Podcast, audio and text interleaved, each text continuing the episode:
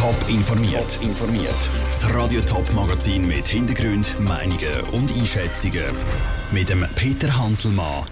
Warum Zugfahren zu Zürich und in der Ostschweiz teurer wird, wenn die SBB in der Region Bern das Monopol verliert und wie die Rohingya-Flüchtlinge zu Bangladesch durch die Monsunzeit kommen, das sind zwei von den Themen im Top informiert. Im Interregio von Bern auf Biel fährt man in zwei Jahren wahrscheinlich nicht mehr mit der SBB, sondern mit der BLS. Das spüren dann nicht nur die Bahnkunden in der Region Bern, sondern auch in der Ostschweiz, Schaffhausen und Zürich. Und zwar im Portemonnaie. Der Preisüberwacher warnt nämlich, dass Billett in der ganzen Schweiz mit dem neuen System teurer werden. Sarah Frattaroli. Wer im Intercity oder im Interregio fährt, der fährt SBB. Bis jetzt hat die SBB auf langen Zugstrecken in der Schweiz nämlich ein Monopol. Das Monopol gewackelt aber. Das Bundesamt für Verkehr hat vor einem Monat angekündigt, dass die BLS ab 2020 zwei Interregio-Strecken zu Bern soll betreiben soll. Der Preisüberwacher schlägt jetzt Alarm. Er rechnet aus, dass mit den neuen Konzessionen die Billetpreise in der ganzen Schweiz aufgehen. Alle Bahnbetriebe müssen dem Bund nämlich etwas zahlen für die Infrastruktur, die sie brauchen, also zum Beispiel für die Gleise.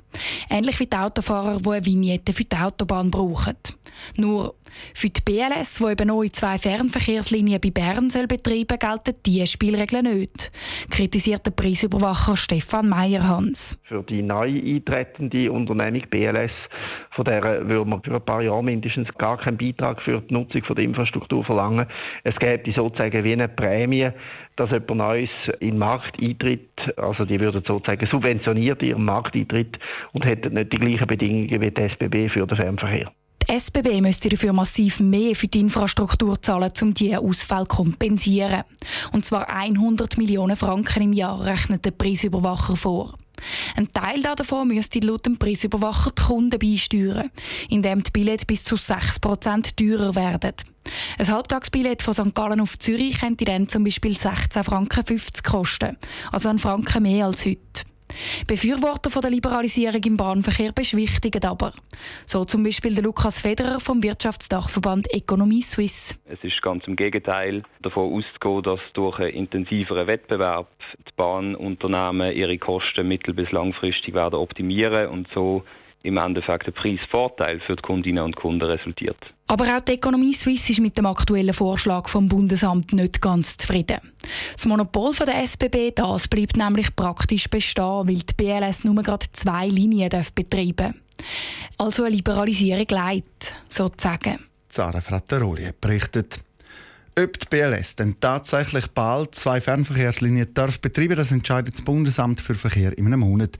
Die neuen Konzessionen die gelten dann ab dem Jahr 2020 für zehn Jahre. Keine funktionierenden WCs. Meistens kein fließendes Wasser oder Strom, viel zu wenig medizinische Versorgung und eine lotterige Hütte aus Bambus und Plastikblechen an der anderen.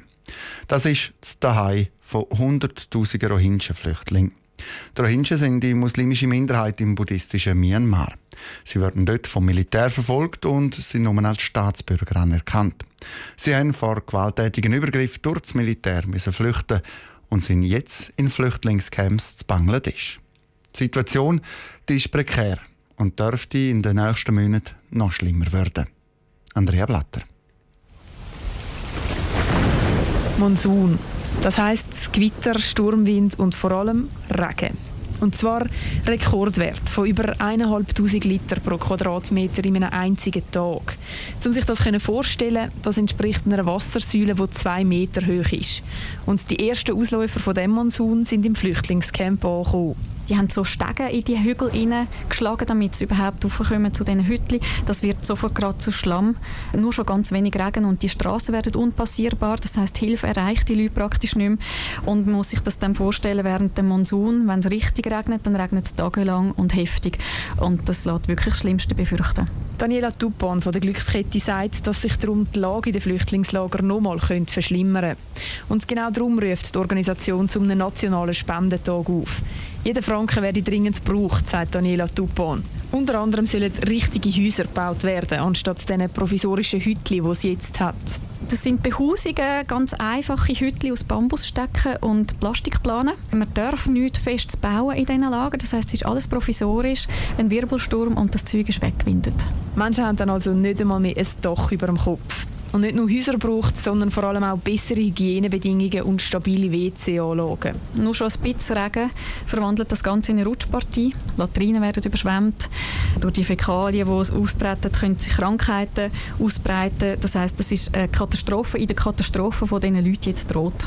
Und darum ist die Glückskette morgen auf zahlreiche Spenden angewiesen, dass die Hilfsorganisationen vor Ort weiter können ihren Einsatz leisten können und so verhindern, dass es wirklich zu dieser drohenden Monsunkatastrophe kommt. Der Beitrag von Andrea Blatter. Der nationale Spendetag für Glückskette der geht morgen, morgen um 6 Uhr los. Radio Top unterstützt den Sammeltag und berichtet laufend über einen aktuellen Stand. Mehr Informationen und auch einen Link zum Spenden gibt es jetzt auf dem Newsportal toponline.ch. Top informiert, auch als Podcast. Mehr Informationen gibt es auf toponline.ch.